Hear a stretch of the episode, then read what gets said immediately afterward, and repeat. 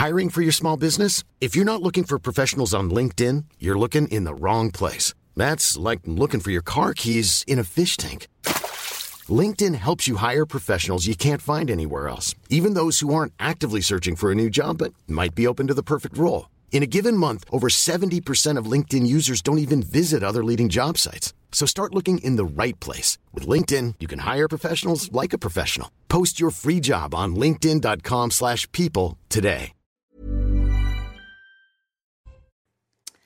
Bonsoir et bienvenue à tous qui nous rejoignent dans Face à l'info. Je suis ravie de vous retrouver euh, ce soir aux commandes de l'émission. Bien sûr, on n'en oublie pas euh, Christine à qui euh, Oh là on transmet nos amitiés. On va en parler avec vous. dans. Et on se retrouve avec les mousquetaires tout de suite après le rappel des titres. Bien sûr, il est signé Mathieu Deves ce soir. Bonsoir Mathieu. Bonsoir à tous. Nicolas Sarkozy réagit après sa condamnation en appel dans l'affaire des écoutes. Dans un entretien au Figaro, il déclare que la vérité finira par triompher. Selon lui, les principes de notre démocratie ont été foulés aux pieds. Nicolas Sarkozy a été condamné à trois ans de prison, dont un an ferme. Il a été reconnu coupable de corruption et trafic d'influence. L'ancien président va se pourvoir en cassation. L'exécution de cette condamnation est donc suspendue. Le Technival a débuté à Villegongy, un petit village de l'Indre situé au nord de Châteauroux. Il s'agit d'un festival de musique techno. Selon le maire de ce village d'une centaine d'habitants, les premiers véhicules sont arrivés dans la nuit. La préfecture avait pourtant interdit tout rassemblement festif. Les festivaliers pourraient être 30 000 au plus fort de l'événement. Enfin, en Colombie, les quatre enfants disparus après un crash d'avion n'ont pas été retrouvés. C'est ce qu'a annoncé le président colombien. Ils sont portés disparus depuis le 1er mai et le crash du petit avion qui les transportait dans la jungle amazonienne. Les causes de l'accident n'ont pas encore pu être déterminées. Et c'est parti pour le programme du soir et au sommaire. Aujourd'hui, nous parlerons de l'opération diversion de Papendiaï pour pallier ses manquements dans l'amélioration du niveau scolaire avec deux axes. Encourager la mixité scolaire et sociale dans l'enseignement privé et puis favoriser l'éducation sexuelle à l'école. Analyse signée Guillaume Bigot dans un instant. En procédant à une répartition minutieuse des migrants dans toutes les régions françaises, l'État prouve que la volonté politique en matière d'immigration existe, mais qu'elle n'est pas employée à bon escient. Ce même État qui brandit l'argument de l'impossibilité de procéder par référendum sur cette question éminente. La chronique sera signée Geoffroy Lejeune. Charlotte Dornelas, de son côté, s'est penchée sur une autre question essentielle. Y a-t-il une réalité d'un enfermement trop systématique en France? C'est l'avis de la contrôleuse générale des lieux de privation de liberté, à rebours d'ailleurs de ce que pensent les Français. Nous verrons ce que cela nous dit du système et des autorités judiciaires en 2023. Nous célébrerons aussi avec euh, Marc Menant la date de la disparition d'un véritable épicurien de son époque, Pierre-Augustin Caron de Beaumarchais. L'auteur du Barbier de Séville et du mariage de Figaro euh, fait partie de ceux qui ont échappé d'ailleurs de peu à la guillotine. Comment est-il passé entre les mailles du filet? C'est l'histoire du jour. Enfin, le coup de griffe de la soirée est signé Guillaume Bigot à nouveau et sa cible, Carlos Martins Bilongo, le député LFI qui a continué de bénéficier, après son élection, euh, d'un logement social qu'il sous-louait à sa sœur tout en étant propriétaire de deux autres appartements. Révélation qui s'ajoute à l'enquête préliminaire dont il fait l'objet. Euh, cette fois pour soupçon de blanchiment de fraude fiscale et abus de biens sociaux. Vous le verrez, le dossier commence à sérieusement s'épaissir. Allez, c'est parti pour prendre, comme le veut l'expression, un peu de hauteur avec les chroniqueurs.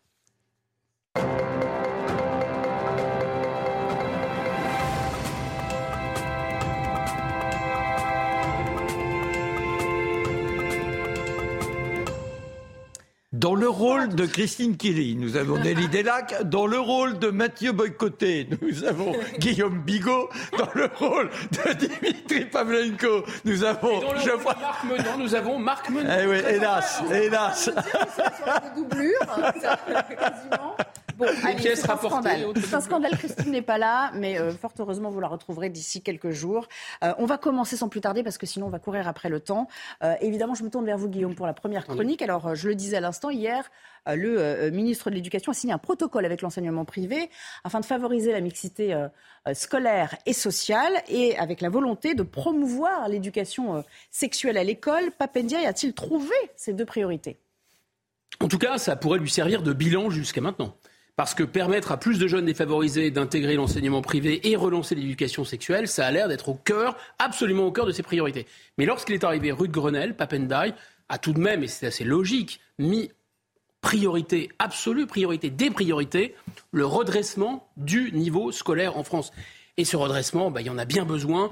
Je ne vous apprends rien, je n'apprends rien aux téléspectateurs de CNews, des classements PISA, on les connaît par cœur, on était leader et on est maintenant vraiment en queue de peloton de CDE à la 23e place.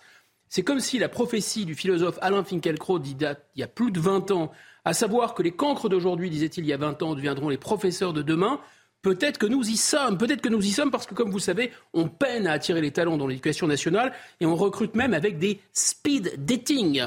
Alors bien sûr, le ministre n'est pas responsable de tous les facteurs d'abaissement du niveau scolaire, il n'est pas responsable du creusement des inégalités, il ne peut rien non plus contre la société des écrans, il ne peut rien contre la volonté de la violence, la montée pardon de la violence et de l'intolérance, il ne peut rien contre une immigration euh, qui importe en fait un faible niveau éducatif, mais mais je pense qu'il a tout de même des leviers en main. Et le premier de ces leviers, me semble-t-il, ce sont les programmes. Et en fait, en se concentrant sur l'éducation sexuelle d'un côté et la mixité sociale dans le privé, moi je crois qu'il fait diversion, oui. Alors pour vous, l'accord signé mercredi donc entre le ministre et euh, le secrétaire général de l'enseignement catholique, Philippe Delorme, euh, afin, comme on le disait, de favoriser cette mixité euh, sociale et scolaire, ça relève plutôt d'une diversion, quoi. En tout cas, ce qui est sûr, c'est qu'on s'attendait à ce que ça rallume la guerre scolaire. Il n'en est rien. D'abord, euh, l'éducation catholique n'a pas l'air d'être très inquiète par cet accord. Il faut dire que cet accord ne, porte pas vraiment d'obligation. Il y a deux engagements qui sont pris en cinq ans. Premier engagement, qu'il y ait au moins euh, une augmentation de 50% des établissements qui modulent en fait les droits d'inscription en fonction des revenus des parents. Mmh. Ils ont cinq ans pour faire ça. Et ensuite, il faut qu'ils doublent le nombre d'établissements euh, catholique qui reçoit euh, de double le nombre de boursiers dans les établissements catholiques. Ça inquiète plutôt d'ailleurs les syndicats du public qui se disent qu'il va y avoir plus de moyens alloués au secteur, euh, enfin les écoles privées. Pourquoi? Parce que notamment ils ont obtenu un accord sur le financement de la cantine. Mais enfin, essayons de comprendre ce qu'il y a dans la tête de Papendai. Prenons un peu de recul. En fait, Papendai, il est assez conscient du fait qu'il y a une forme de ghettoisation dans euh, l'éducation euh, publique, dans l'enseignement public. C'est vrai. Si on prend cette, donnée, euh, moi j'ai trouvé ça vertigineux, il y a 40% des parents d'élèves de l'enseignement public aujourd'hui, 40% des élèves, dont leurs parents sont soit ouvriers, employés ou chômeurs. La proportion est 14% dans l'enseignement privé. Et évidemment, ça a un effet sur le niveau. C'est sûr qu'il y a une école à deux vitesses. Sur les 100 meilleurs collèges en France, 80 sont privés aujourd'hui. Sur les 100 collèges qui ont les résultats les plus faibles, à PISA par exemple, un seul est privé. Mais alors pour corriger euh, ce déséquilibre, qu'est-ce que veut faire Papendai En fait, il veut permettre à des élèves du public d'accéder au privé, donc d'avoir un meilleur environnement éducatif. Il veut leur permettre de quitter en quelque sorte un navire qui prend l'eau. Voilà ce qu'il veut faire. C'est d'abord un espèce d'aveu d'échec en creux en réalité. Mais qu'est-ce que ça va avoir pour effet de mieux répartir en quelque sorte cette charge du naufrage? Qu'est-ce que ça va avoir comme effet sur l'enseignement privé? Pas sûr du tout que ça affaisse vraiment le niveau de l'enseignement privé, mais c'est à mon avis certain que ça ne va pas augmenter le niveau de l'enseignement privé. Qu'est-ce que ça va faire dans l'enseignement public? Que plus d'élèves qui sont motivés par bien réussir, dont les familles sont prêtes à les pousser, y compris à faire un sacrifice financier pour un enseignement privé, que l'éducation nationale leur donne un coup de pouce, qu'est-ce que ça va faire sur l'enseignement public? À mon avis, ça ne va pas le tirer vers le haut. Il faudrait plutôt faire l'inverse. Il faudrait plutôt que de bons élèves aillent dans l'enseignement public que l'inverse. Et surtout, Papena, il ne traite pas les racines, les causes racines. Si les gens vont, il y a une espèce d'hémorragie vers le privé, vont vers le privé, c'est pas parce que les programmes sont différents, ce sont justement les mêmes quand c'est l'enseignement privé sous contrat. C'est parce qu'il y a moins d'heures de grève, on le sait, c'est parce qu'il y a plus de discipline, plus de cadres. Il y a déjà beaucoup de familles, notamment issues d'immigration musulmane, qui inscrivent leurs élèves, leurs enfants dans l'éducation catholique, pas parce qu'ils sont catholiques, mais parce que justement, ils veulent un peu de tenue. Alors, le 17 mai, euh, le ministre a, lancé euh, une campagne de sensibilisation contre les LGBT, euh, la LGBT phobie. Est-ce que nous sommes là encore dans une forme de diversion?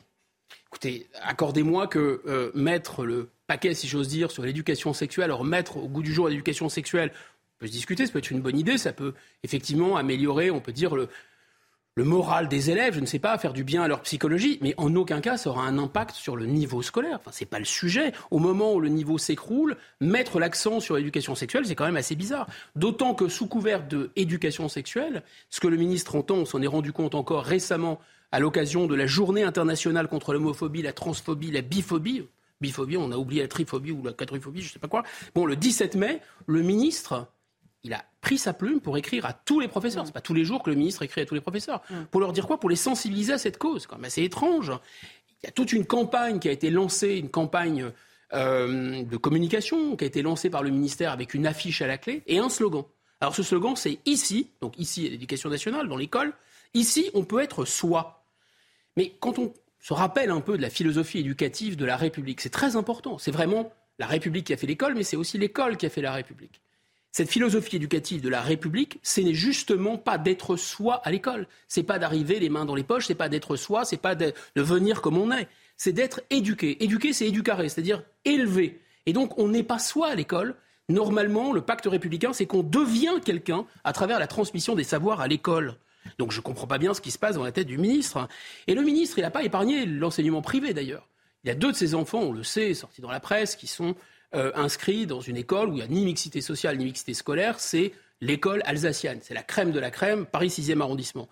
Eh bien, là-bas, euh, les militants agréés par le ministère pour porter euh, la parole anti-homophobie, anti-transphobie, quadriphobie, ce que vous voulez, ces deux militants alors je sais pas comment on dit, hein, militants E, E, E, je sais pas, c'est la spécialité de Mathieu Bocoté, trans, qui ont été expliqués au quatrième éberlué de, ce, de cette école qu'un homme peut être enceint, que l'idée qu'il y ait deux sexes, c'est un peu daté, et qu'il faut que les petites filles s'habituent désormais à voir des hommes trans partager les toilettes avec elles. Alors évidemment, la réaction n'a pas été des plus chaleureuses. Et alors ces militants ont été particulièrement vindicatifs. Mm. Bon, comme leçon de tolérance, ça se pose un peu là. Donc non seulement il y a, je pense, une énorme diversion avec ces gadgets, en fait, mais on peut se demander, c'est même pas une diversion personnelle d'ailleurs. Alors à votre avis, quelles devraient être les priorités maintenant du, ministre de l'Éducation? Tracé laconique. Hein. Je pense que la priorité, c'est l'exigence. La deuxième priorité, c'est l'exigence. La troisième priorité, c'est l'exigence. Exigence pour les professeurs, exigence pour les élèves, rétablissement des notes, possibilité de faire redoubler. En fait, on se rend... et puis et puis rétablir les matières, arrêter avec ces espèces de euh, préparer des exposés avec du copier-coller, euh, avec des, PowerPoint sur le réchauffement climatique, les dinosaures, ou je sais pas trop quoi, ou les LGBT, dinosaures, réchauffement climatique, enfin bref. Hein.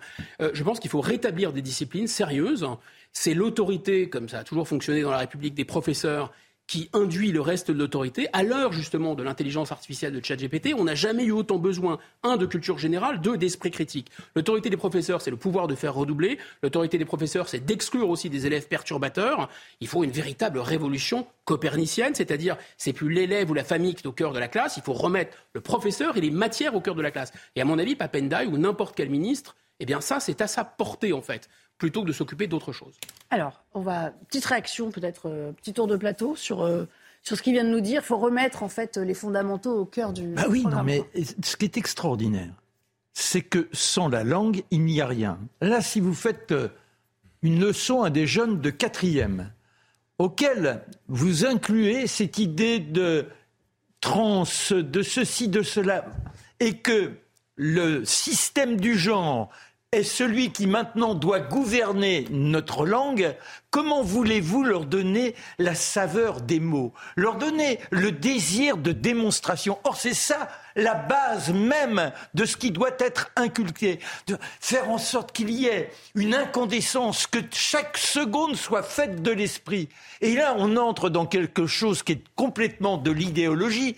On n'est plus L'éducation sexuelle, au départ, c'était d'expliquer, bah oui, qu'effectivement, on n'est pas dans une rose, qu'il y a du respect à avoir vis-à-vis de l'autre, mais on n'est pas en train d'expliquer toutes les forfanteries, toutes les excentricités, toutes la phase, je dirais, artistique de la sexualité, ça c'est plus tard qu'elle nous est réservée. Mais c'est pas à cet âge-là qu'on est en train de vous dire, alors qu'on a tous le doute. Quand on est en quatrième, on sent plus ou moins ceci, plus ou moins tout. On n'est pas toujours bien dans sa peau. Et là, on vous dit, mais vous êtes peut-être un garçon, et puis il va falloir être avec un garçon qui n'est pas une fille, partager les toilettes, et dans le même temps, au moment de la, de, la salle de sport, on dit on peut pas être ensemble tout nu parce que euh, il faut avoir de la pudeur. Marc, on ne pas si bien dire, hein, parce que les deux militants trans ont invité les élèves qui ont des problèmes, qui se sentent pas bien, à dire que c'était plutôt parce qu'ils étaient trans et surtout pas nécessairement aller voir un psychologue. Non, mais si seulement ça commence en quatrième. Or, euh, ouais, en plus, en les, plus. les expériences quand même et les témoignages nous montrent que, que on fait la, cette promotion-là beaucoup plus tôt, dès l'école primaire. Hein. Et je suis pas un puritain. Hein, je, qu'est-ce que ça vous inspire cette chronique de, de Guillaume? Euh, Moi, je suis d'accord sur le fond. Ce, qui, ce que ça m'inspire, c'est que c'est sur le mot diversion. En fait, Papendia, il n'assume absolument rien, mais rien du tout de son bilan en permanence. Et si par hasard vous critiquez ce qu'il a fait euh, et les orientations qu'il est en train de prendre, comme Guillaume vient de le faire, il vous répond que vous êtes d'extrême droite pour vous empêcher de réfléchir absolument. Moi, ça, ça commence à m'énerver beaucoup. On a vécu la même chose. On a été, il nous a, euh, à Valeurs Actuelles, comparé à un journal antisémite de la, de la Seconde Guerre mondiale il y a dix jours, parce qu'il supportait pas qu'on ait fait cette critique-là. Donc du coup, je lance, on a lancé une opération, une pétition pour l'obliger à débattre justement de tout ça, le mettre face à des vrais contradicteurs, des gens dont c'est vraiment le métier, des parents d'élèves, etc. Il y a déjà 30 000 personnes qui ont signé en deux jours. J'espère qu'on réussira à l'obliger. Eh ben voilà, le message est passé. Charlotte, un petit mot, un petit addendum? Non mais c'est-à-dire que on est absolument d'accord sur la question des fondamentaux et je crois qu'il n'y a même pas de, débat sur le constat du niveau scolaire des, des, comment dire, des matières basiques.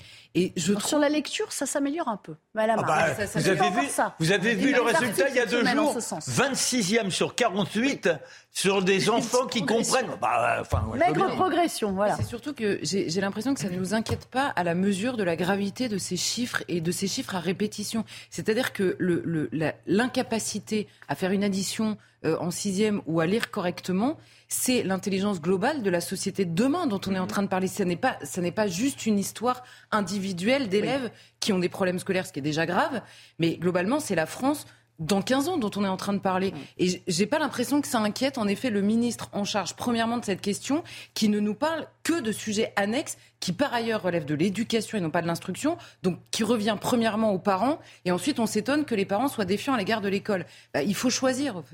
C'est une diversion, mais presque une contradiction, hein, parce qu'en fait, il est, il est là en train de dire on va mettre un peu plus d'élèves dans l'enseignement privé, qui n'ont pas les moyens, mais précisément, les gens vont dans l'enseignement privé pour fuir ce genre de trucs. Non, mais Ils sont rattrapés par la patrouille. Il y, a surtout cette folie d'une sorte de sexualisation de tout ce que nous sommes. C'est-à-dire que on inclut dans la grammaire ce qui fait, je dirais, les divertissements de la chair. Ça n'a rien à voir. Les mots, les mots, si vous dites par exemple un cheval et une vache sont euh, sortis, vous n'allez pas dire sortis i, donc euh, sinon il n'y a aucune compréhension. Vous imaginez les quatre mousquetaires, la devise un pour tous, tous pour un. Ça devient un, une, yel, tous, tous, tous, yel. Il y a, enfin. Oui, non, ça devient très ardu. On l'a vu. d'ailleurs, on l'a vu euh, d'ailleurs avec un sujet, un sujet, je crois, de, euh, à Lyon, de droit, euh, deux pages. il fallait vraiment se concentrer pour déjà comprendre la teneur de l'intitulé et, du sujet. et en plus, voilà, il faut, il faut doublement redoubler. C'est une machine à créer la confusion. Et après, les éditeurs qui plus est laminent l'ensemble des textes. Et là où il y a les petites croustilles, les, les, les, mots décalés, la métaphore. Il faut gommer ça pour que ce soit accessible à tout le monde. Donc on est en train de bousiller ce qui nous donne la joie d'être dans la lecture, d'être dans, dans, dans, dans, dans cette fête de l'esprit. Allez, je vous propose d'avancer un petit peu. Geoffroy, je me tourne vers vous. Geoffroy Lejeune, on apprend que chaque mois, 2000 migrants quittent euh, l'île de France et sont transférés en, en région. C'est d'ailleurs euh, conforme à ce qu'avait euh, déjà euh, dès septembre annoncé Emmanuel Macron. Alors que faut-il penser de cette nouvelle politique et surtout de ses effets? Alors vous vous rappelez, au moment de l'annonce, c'était en septembre. En effet, Emmanuel Macron avait expliqué en gros que les capacités d'accueil de l'île de France étaient saturées. C'est là où se concentrent 50% des flux migratoires quand ils arrivent en France. C'est 50% en île de France. Donc il fallait pardonnez-moi l'expression, répartir la misère et le faire euh, en région. Ça avait pas mal fait réagir à l'époque. Euh, et en fait, moi, ce qui m'a, ce qui frappé euh, surtout, c'est que cette politique a été mise en place très rapidement. En réalité, ça existait déjà un peu avant et qu'elle porte déjà ses fruits.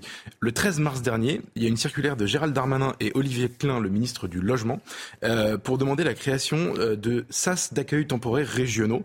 Alors moi, j'aime bien le mot temporaire parce que quand il s'agit de répartition de, de, de l'immigration, c'est rarement temporaire, mais ça, c'est un autre sujet. c'est notamment dans la perspective des JO. Vous savez, il faut libérer des champs d'hôtel parce qu'on en aura besoin dans, dans très peu de temps. Euh, cette politique avait déjà commencé, donc je le disais, un peu avant, en 2021. Et il y a un préfet, le préfet Didier Leski, qui est directeur général de l'Office français de l'immigration et de l'intégration, qui dit que des 20 000 places de, euh, de, d'accueil avaient été créées en 2022, pour l'année 2022. Moi, j'ai retenu une chose de, de cet exposé, c'est qu'en réalité, quand l'État veut, l'État peut. C'est-à-dire qu'il y a une situation euh, un peu dramatique, il y a l'engorgement en Ile-de-France, il y a des bidonvilles, on connaît tous évidemment ces images, donc il fallait prendre une décision. une décision a été prise des moyens ont été alloués et ça fonctionne, il se passe quelque chose euh, sur le terrain. Ça pose donc une question. Si l'État sait envoyer des migrants de Paris à Saint-Brévin-les-Pins ou à Calac, par exemple, en Bretagne, j'en reparlerai, euh, ça souligne aussi le fait que l'État ne sait pas, premièrement, surveiller ses frontières pour empêcher euh, des gens de rentrer illégalement. L'État ne sait pas exiger des, des demandes d'asile dans des délais rapides, ne sait évidemment pas, ça on sait aussi, expulser des gens qui n'ont rien à faire en France. La conclusion, pour moi, c'est qu'il y a une volonté politique forte pour gérer les conséquences de l'immigration, mais strictement aucune volonté politique pour gérer l'immigration tout court. Alors pourtant, en apparence, cette politique, elle semble quand même porter ses fruits parce que euh, on n'a pas vu euh, des populations euh, s'opposer massivement à ce genre de projet.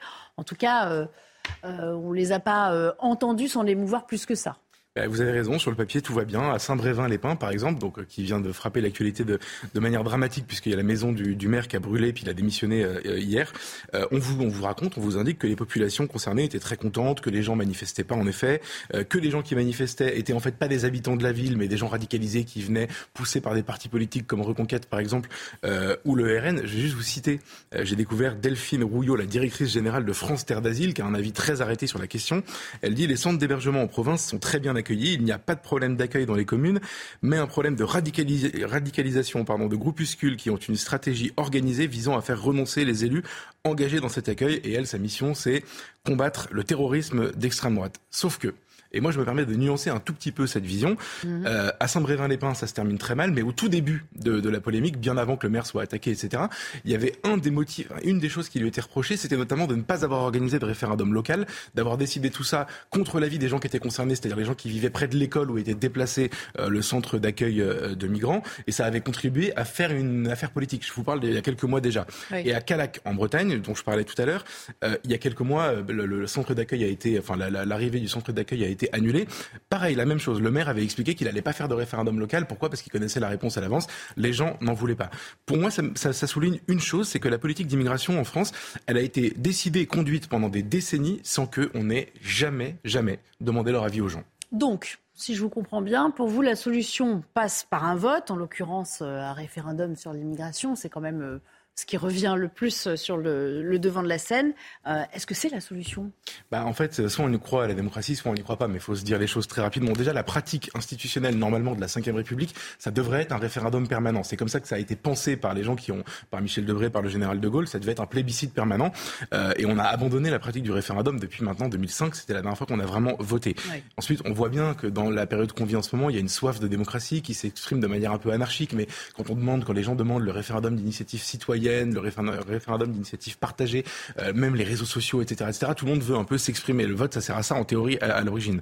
Euh, et puis dans le même temps, on a un sujet déterminant pour l'avenir du pays qui échappe complètement, donc depuis très longtemps, à la souveraineté populaire si je vous dis ça, vous pourriez me répondre, oui, mais on a quand même des élections présidentielles, on débat de l'immigration, etc. Oui, sauf que depuis 40 ans, le sujet a été présenté, en tout cas médiatiquement, par un parti, le Rassemblement national, qui est, qui est extrêmement diabolisé, justement pour ça. Donc le débat est complètement biaisé. On ne peut pas parler normalement euh, de sujets d'immigration en France. C'est très intéressant d'ailleurs de voir la Sans manière... être associé, assimilé tout de suite. Euh, Évidemment, et regardez comme on parle en ce moment beaucoup du Danemark, qui a une politique d'immigration conduite par les sociodémocrates. Là-bas, ils en parlent de manière absolument détendue, absolument sereine. C'est un... et c'est normal d'ailleurs.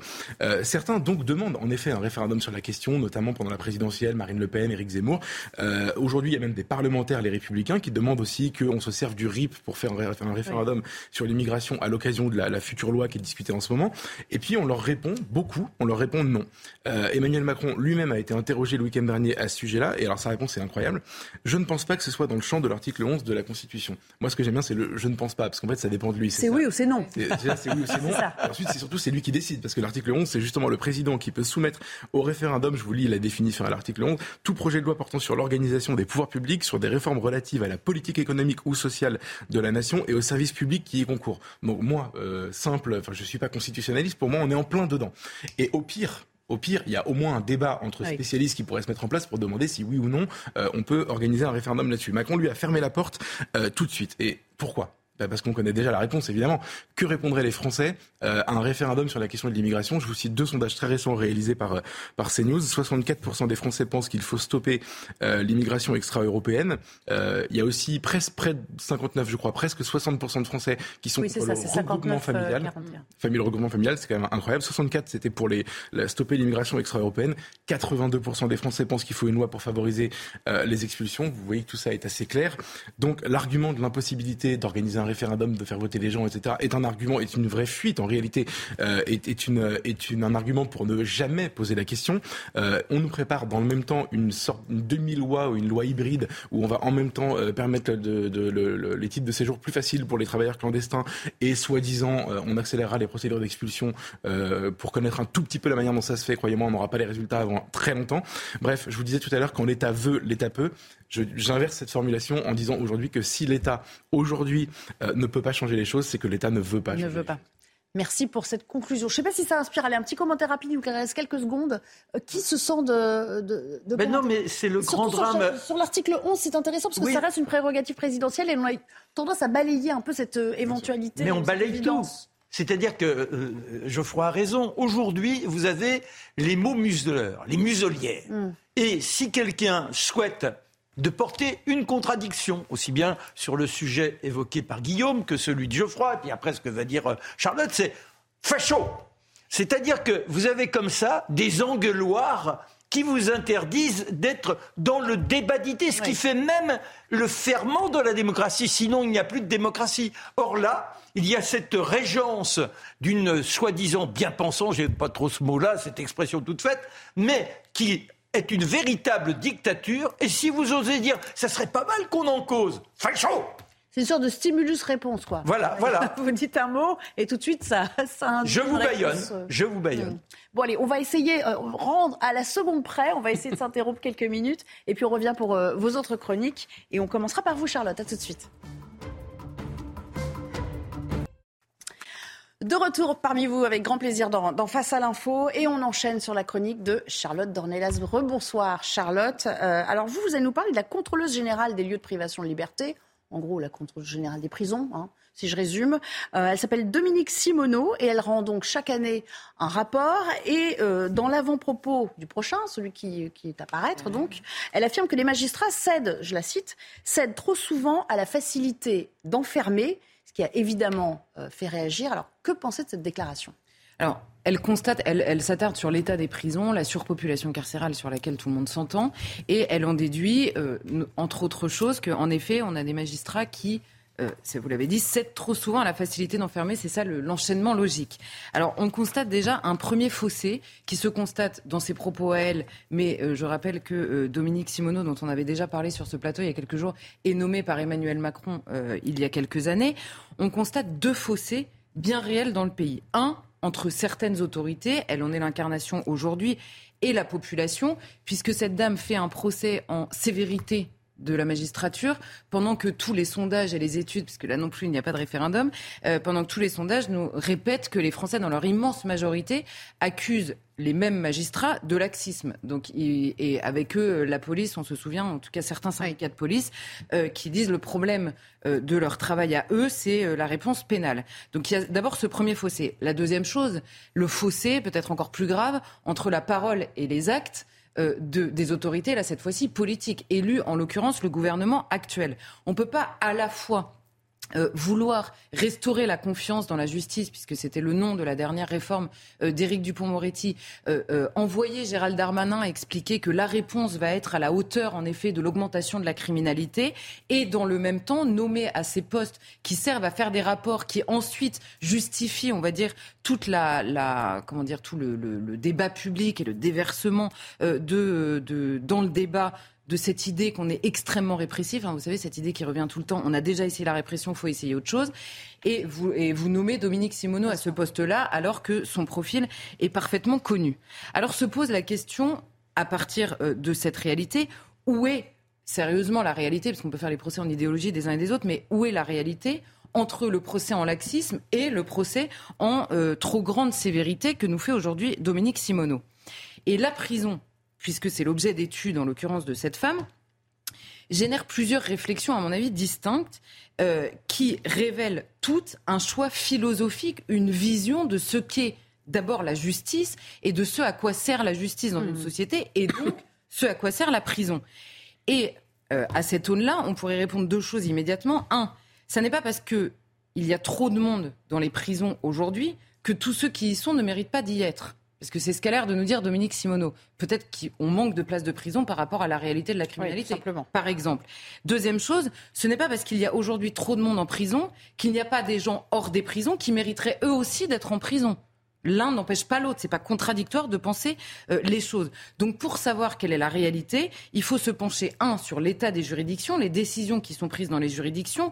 Deuxièmement, les chiffres de la criminalité. Et trois, les décisions politique cette fois-ci, c'est-à-dire les lois et les politiques pénales qui sont décidées par le politique et qui évidemment engendrent euh, le comportement des magistrats dans les juridictions précisément. Alors je vous propose de démêler euh, le vrai du faux dans cette déclaration. Est-ce qu'il y a vraiment une réalité d'enfermement trop systématique dans notre pays? Alors là, je vais donner un chiffre. Il a été révélé par une étude qui est conduite par l'Institut pour la justice, un institut plutôt conservateur, mais qui se penche sur tous les chiffres du ministère euh, de la Justice et qui travaille à partir de ces chiffres-là sur la réalité de l'exercice de la justice en France.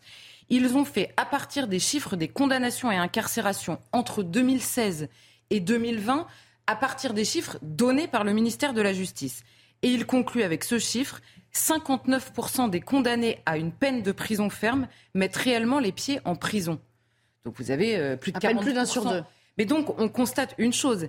Il existe en France des condamnations à de la prison ferme qui sont prononcées dans les premières juridictions, mais qui ne sont pas appliquées en vertu d'une politique de mise en place d'aménagement et de réduction des peines. Donc, pour comprendre ce, différentiel, on va dire, il faut se pencher sur la succession des lois et euh, des politiques pénales qui sont mises en place au fil des années pour comprendre que la prison en France, dans la vision de, l'exercice de, la justice, la prison reste une mesure d'exception, contrairement à ce que nous dit Dominique Simoneau. Alors c'est ce qu'a fait euh, le magistrat, un magistrat de Nanterre, il s'appelle Alexandre Stobinski, et il a adressé une tribune au Figaro, justement dans laquelle il revient sur la politique qui est mise en place sur ce terrain. Alors on va faire simple, il y a quatre étapes. Un, les alternatives aux poursuites. Vous savez, le travail des parquets, ils reçoivent les affaires euh, que vous portez plainte devant la police, le parquet reçoit et il décide ou non de poursuivre. Les alternatives aux poursuites ne cessent d'augmenter. Donc vous avez convocation devant un délégué du procureur, composition pénale, tout ce que voilà, tout ce qu'il est possible de faire pour ne pas vous retrouver devant une juridiction. Évidemment, les parquets augmentent pourquoi? Pour décharger les tribunaux qui sont déjà surchargés. Mais c'est la première euh, comment dire, la première euh, décision dans laquelle vous n'avez pas d'incarcération. Deuxièmement, il y a la loi du 15 août 2014. Je vous la cite. La, la peine d'emprisonnement sans sursis, ouvrez les guillemets, ne peut être prononcée qu'en dernier recours et si toute autre sanction est manifestement inadéquate. Et vous ajoutez à ça que cette peine, alors jusqu'à un certain quantum, en gros un an, cette peine doit être aménagée sous forme notamment de bracelet électronique. Donc non seulement vous devez tout examiner avant de penser à la prison, et si par hasard vous prenez quand même une peine de prison qu'elle est inférieure à un an, vous devez l'aménager immédiatement. Or, qu'est-ce qu'on constate dans les faits? L'aménagement des peines qui date d'une loi de 2004, elle est plus ancienne encore, en 2004, on met en place l'aménagement des peines. Mais il est désormais quasiment automatique par la loi, par la loi, pour les peines inférieures à un an. Donc là, c'est pas une, question de magistrat euh, qui pense ceci ou qui pense cela. Non, la loi vous oblige, si c'est moins d'un an, vous aménagez la peine. Et les aménagements de peine prononcés dès le tribunal correctionnel, c'est-à-dire le même magistrat qui, vous, qui prononce une peine de prison, par exemple, de 9 mois, aménage immédiatement lui-même la peine. Ça augmente chaque année tout comme le nombre de sursis probatoires. Le sursis probatoire, c'est un sursis encadré avec des obligations qui peut se prononcer à l'encontre d'une personne même si elle a déjà du sursis qui n'est pas tombé. Ah Donc vous imaginez, là encore une fois, on ajoute, euh, on ajoute euh, bon, voilà, les, alternatives, on va dire, à l'incarcération, les unes aux autres. Par ailleurs, vous ajoutez à ça, hors comparution immédiate que je mets de côté parce que c'est des délits un peu plus graves, c'est un peu plus compliqué. Les peines d'emprisonnement sont ensuite visées par un juge d'application des peines. Donc là, c'est un autre magistrat. Une fois que vous avez votre peine, lui, ce magistrat-là, c'est d'examiner la peine, votre profil, l'état des prisons, et de dire comment est-ce qu'on va aménager cette peine. Donc là, encore une fois, vous pouvez euh, euh, avoir, enfin voilà, aménager la peine d'emprisonnement qui a été prononcée. Arrivent ensuite les remises de peine, qu'elles soient automatiques ou non. On en avait beaucoup parlé parce que Éric Dupont-Moretti nous avait promis la fin des remises de peine automatiques, nous disant les Français ne peuvent plus comprendre ce système. Oui, mais Éric Dupont-Moretti a en effet supprimé le mot automatique, mais il a ajouté autre chose. Et le dernier changement en date apporté par Éric Dupont-Moretti, la libération sous contrainte est automatique trois mois avant la fin de la peine. Donc vous ajoutez toutes ces dispositions qui sont décidées par le politique et vous comprenez que Dominique Simoneau nie totalement la réalité. la réalité, c'est que en France aujourd'hui, l'incarcération est une exception et ça n'est pas une décision de tel ou tel magistrat. C'est par la loi et la politique pénale qui est mise en place que c'est euh, le choix qui a été fait. Démonstration implacable, chiffre à l'appui. Je crois qu'on a tous bien compris de quoi, de quoi il retournait. Et pourtant, n'a-t-elle pas raison, au fond, de constater que les prisons sont surpeuplées, comme on a de cesse de le dire si, évidemment, d'abord, personne ne niera la réalité, mais on ne se penche pas assez sur les conséquences gravissimes de cette réalité. Conséquences graves pour la, dignité d'accueil des personnes emprisonnées, d'abord, dans un pays comme la France, certes, mais euh, euh, conséquences pardon, sur la sécurité à l'intérieur de la prison. Vous avez une augmentation euh, des agressions euh, entre détenus, mais à l'égard des personnes qui sont chargées euh, de les surveiller. Et vous avez surtout une, une comment dire, une, une, surcharge, on va dire, de travail qui pèse sur les personnes chargées de surveiller les détenus, eh qui ne peuvent pas faire correctement leur travail. D'où les trafics de drogue qui continuent à se faire depuis les cellules, d'où les agressions, d'où les trafics à l'intérieur de la prison, d'où les, vous savez, les, les, comment dire, les projections à l'intérieur des prisons de portables de, drogue, etc. Donc vous avez des conséquences qui sont graves à cette surpopulation, en plus, on va dire, de, euh, des conditions de détention euh, des personnes détenues. Mais soit on, soit on considère, comme le fait Madame Simoneau, soit on considère que la réalité de la population délinquante dans le pays n'a aucun intérêt quand on réfléchit à la question des prisons. Et donc, on se dit, s'il y a trop de monde en prison, c'est qu'on met trop de monde en prison. Bon, très bien. Soit on s'inquiète, à l'inverse, d'un manque de places de prison, peut-être, c'est peut-être qu'on n'a pas assez de place, tout simplement. De la pertinence de garder les personnes détenues, par exemple étrangères. On sait que c'est 23%, c'est un débat que Mme Simoneau ne met pas sur le tapis, mais qu'on pourrait euh, euh, poser, et des conséquences terrifiantes en termes d'insécurité. Or, euh, Mme Simoneau ne s'attarde pas du tout sur la question de la délinquance au moment où elle parle de prison. Donc elle parle des magistrats, mais elle ne parle pas des délinquants, ce qui est quand même une question euh, qui, se pose hein, quand on se penche sur la question euh, de la prison. Et par ailleurs, il est, il me semble en tout cas, complètement absurde de considérer qu'un magistrat est trop sévère parce qu'il prononce une peine de prison indépendamment de la réalité de la surpopulation carcérale. Alors, euh, Madame Simoneau oublie autre chose, c'est que le métier de magistrat, alors là on va se pencher, euh, c'est le, magistrat de Nanterre toujours qui le fait, mais il se penche sur le code pénal euh, pour expliquer ce qu'est le métier d'un magistrat au moment où il prononce une peine. Et il dit il y a deux exigences écrites dans le code pénal, les deux exigences dans l'ordre sanctionner l'auteur de l'infraction et favoriser son amendement, son insertion ou sa réinsertion. Dans l'ordre, donc, sanctionner l'auteur de l'infraction. Donc le juge, pardon Madame Simoneau, au moment où il, euh, veut sanctionner l'auteur de l'infraction, il examine l'infraction, l'auteur, et il prononce une sanction ah sans se soucier normalement du nombre de places. Mais le problème, c'est que Mme Simoneau, elle, elle nous dit ça de manière un peu politique ou idéologique. Mais le problème, c'est que dans les faits, les magistrats sont déjà contraints par la politique de la jauge, qu'on appelle la politique de la jauge, c'est-à-dire la politique pénale qui est mise en place, de faire exactement ce que veut Madame Simoneau. C'est-à-dire Éric Dupont-Moretti, dans sa dernière circulaire de politique pénale, dit aux magistrats dans la première partie soyez fermes parce que la réalité de la délinquance et de la criminalité est inquiétante en France. Et dans la deuxième partie, il demande des alternatives à l'incarcération en raison du manque de place. Donc c'est déjà ce qui se passe dans les faits. Et par ailleurs, dernier petit point, Dominique Simoneau oublie un autre tout petit détail quand on se penche sur la question de la surpopulation carcérale. Il me semble encore impossible de penser la réalité de la prison en nombre de places constant, puisque c'est ce qu'elle fait sans prendre en compte, un, la réalité de la population générale qui augmente, et deux, l'augmentation et de la délinquance et de la criminalité dans le pays. Et c'est pourtant évidemment un fait. Là encore une fois, ce sont les chiffres des ministères de la Justice et de l'Intérieur. Toute, toute la délinquance et la criminalité, et notamment sur les atteintes aux personnes, ce qui est évidemment euh, le plus grave, toutes sont en augmentation. Donc on ne peut pas penser le nombre de places de prison en mode constant se disant s'il y a trop de monde en prison, c'est forcément que les magistrats sont trop sévères. Hmm. Ce n'est absolument pas une réalité en l'occurrence. Merci beaucoup, Charlotte. Je pense que la, procureure euh, a bien réglé ah son compte à, Dominique Simoneau. Qu'en pensez-vous? Moi, je vois quelqu'un pour remplacer Dominique Simoneau. Non, mais c'est d'une limpidité et d'une. c'est implacable. oui, c'est incontestable, en fait. Mais ça renvoie à, ça renvoie à quand même ce que j'appellerais une vision vraiment extrémiste des, droits de l'homme. C'est-à-dire les droits de l'homme, qui n'est pas attaché à protéger les droits de l'homme, la dignité de l'individu, etc.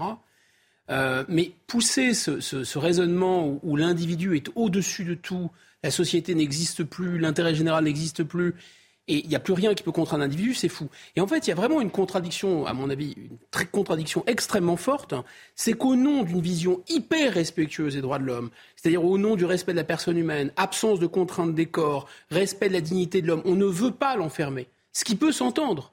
Mais la réciprocité de ça, le résultat de ça, c'est de fermer les yeux sur un développement de l'extrême violence, un déchaînement d'extrême violence, de la sauvagerie. Puisque c'est l'idéologie de il n'y a rien au-dessus du bon plaisir individuel, donc on ne peut pas arrêter l'individu. Si l'individu a envie de taper, bah, il tape. Voilà, c'est tout, c'est comme ça. Il fait ce qu'il veut, chacun fait ce qu'il veut. Tout, tout de suite, il n'y a plus de frein à l'individu. Vous voyez, la même idéologie qui empêche les gens d'enfermer, finalement débride la violence. Ça, c'est une contradiction très forte. Et le deuxième et dernier point, c'est qu'il me semble qu'il y a une contradiction énorme entre vouloir préserver les droits de l'homme et vouloir neutraliser le suffrage universel. Parce qu'on voit bien sur tous les sujets que la population finalement n'est pas d'accord avec ça, n'est pas d'accord avec le fait d'avoir une politique euh, pénale de plus en plus laxiste, elle n'est pas d'accord avec le fait d'avoir une politique migratoire de plus en plus laxiste, etc. Mais on, on dit non, non, protégeons les droits de l'homme du peuple. Mais attendez, si vous muselez le peuple, en fait c'est logique, il y a un lien logique très fort entre la démocratie d'un côté et les droits de l'homme de l'autre, ça va ensemble. Mm. Si vous essayez de, de détacher les deux et de mettre sous cloche les droits de l'homme parce qu'il ne faut pas que le peuple euh, le salisse avec ses sales doigts. Mais attendez, vous pensez que ça va, ça va bien finir? Moi, je pense que ça va très mal finir. Marc, sur cette philosophie carcérale, on est là face à une forme d'angélisme un peu dangereux, selon vous? Oui, mais ça, c'est, on est les héritiers de Victor Hugo. Il faut relire euh, la lettre d'un condamné à mort. Et à l'époque, que de gens allaient en prison. Pourquoi? Bah Pour avoir volé un petit quignon de pain. Vous pouvez aller au bagne pour simplement avoir cherché à subsister. Et alors, dans notre inconscient collectif, nombre de petits délinquants. La petite délinquance, c'est ça. C'est comment faire en sorte d'échapper au pire dans une survivance de désespoir. Mais ce n'est plus du tout ça. Aujourd'hui, il y a des gens qui ne sont plus dans la citoyenneté. Ceux qui étaient des crèves-la-faim étaient dans la citoyenneté. Mais donc, quand on voit des gens passer devant le tribunal, on est encore avec la veuve et l'orphelin. Ce n'est pas du tout ça. Aujourd'hui, vous avez des brutes épaisses. Vous avez ceux qui ont été attaqués, euh, les neveux du président de la République, simplement parce que le président de la République, il mange, il mange, il boit, il prend l'avion. Bon, c'est-à-dire que là, vous êtes avec des personnages qui méritent une punition, non pas pour punir, punir, mais pour qu'il y ait un minimum de choc, qu'on les réveille, qu'on leur dise, mais essayez de comprendre ce qu'est la société, la place que vous devez y tenir. On n'est pas dans une société comme ça, en donnant des coups de tête et des coups de poing. Vous voyez, mais il nous faut nous détacher de cette noblesse de l'âme qui était celle d'un grand littérateur qui, moi, m'anime encore mais qui ne correspond pas à notre réalité de violence d'aujourd'hui. Geoffroy. Juste d'un mot, elle était journaliste à Libération, euh, Dominique Simoneau, elle, était notamment spécialiste des questions judiciaires, etc. Elle a écrit un livre, je crois, en 1997 qui s'appelait Du droit à l'évasion, à propos des prisons.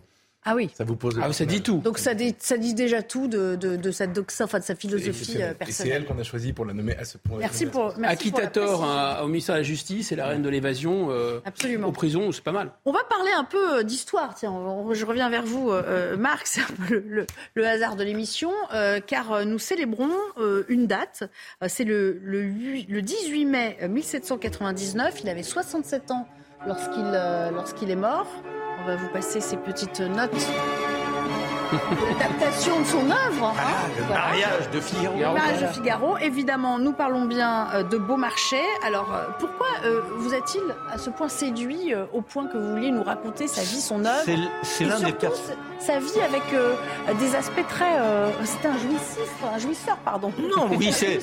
Oui, mais c'est un jouisseur, c'est un libertin, c'est un homme de liberté. C'est un exemple. C'est l'un des plus grands destins qui soit. Un destin d'humaniste.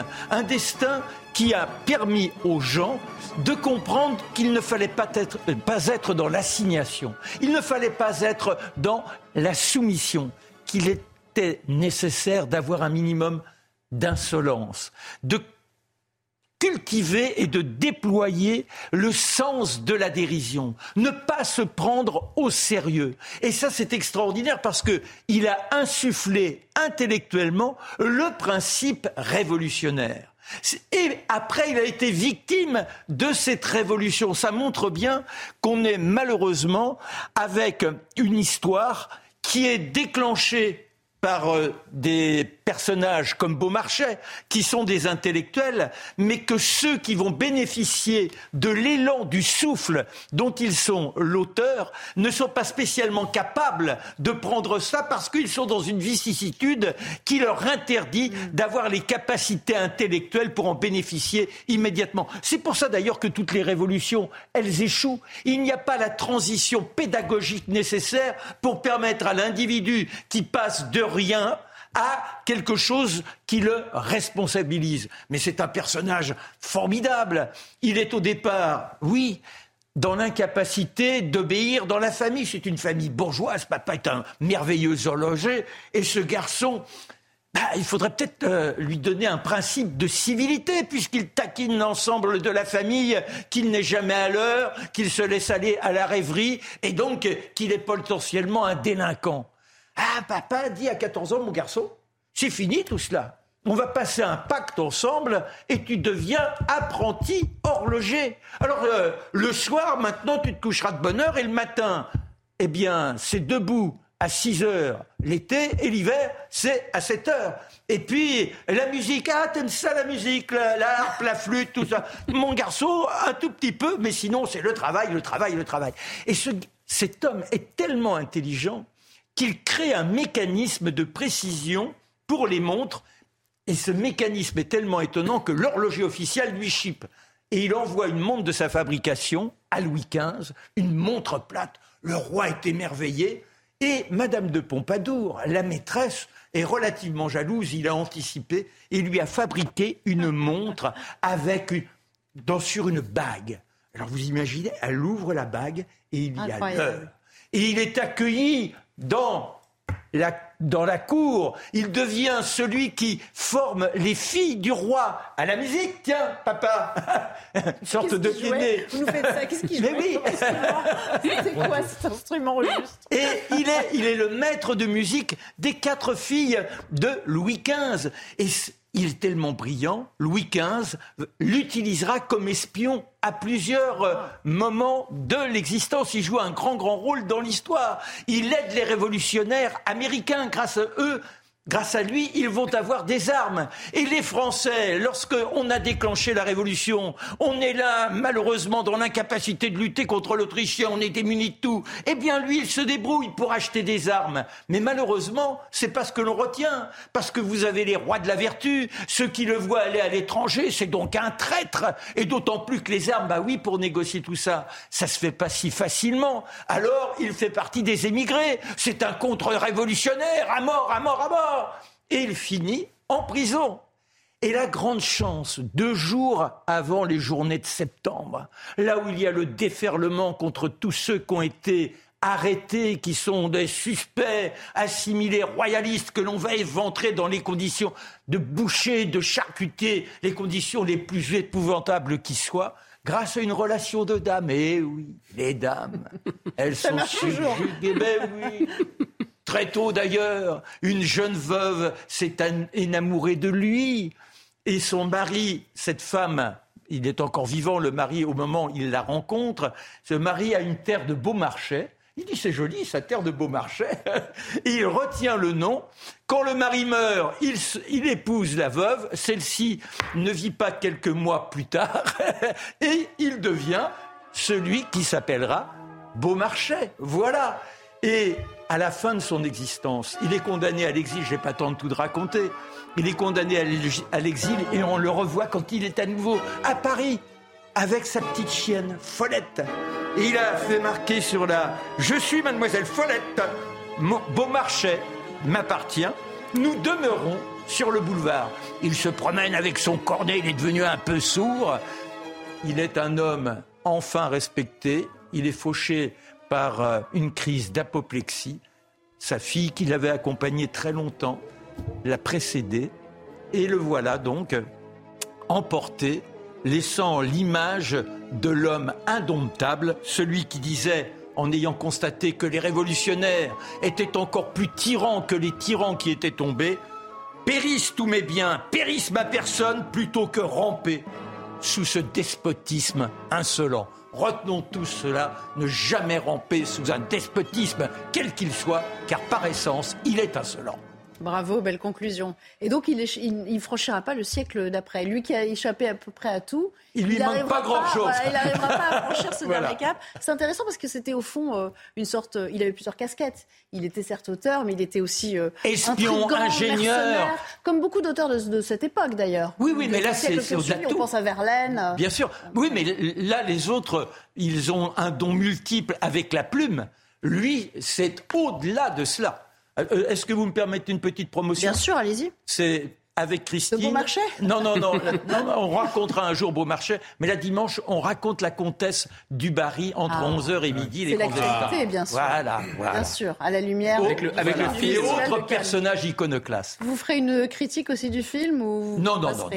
Oui, vous n'allez pas vous, vous risquer.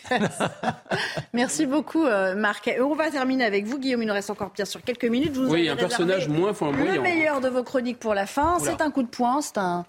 Je ne sais pas comment on peut le qualifier. Bon, c'est pas une caresse, en tout cas. Un coup de griffe. Euh, et euh, vous vous en prenez à, Carlos Bilongo avec ce titre un peu intéressant. C'est la contre-exemplarité en marche. Un peu, mais c'est même, c'est même, il n'y a pas vraiment, il n'y a rien de personnel là-dedans.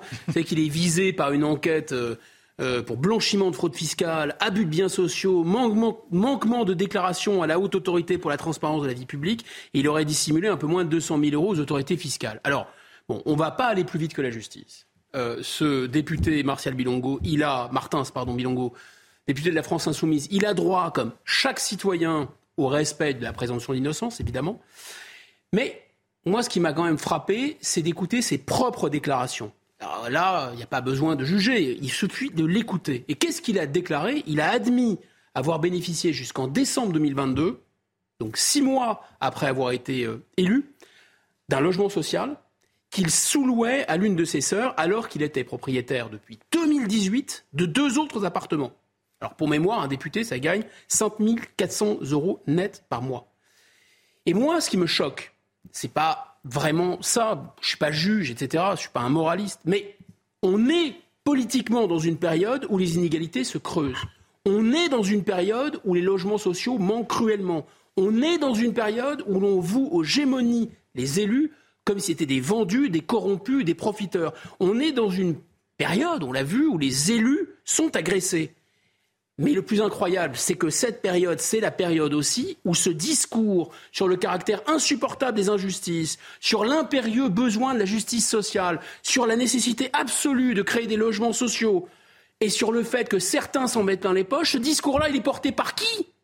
Eh bien, par le député Bilongo et ses amis. La violence flambe en France, leur discours est incandescent et même incendiaire.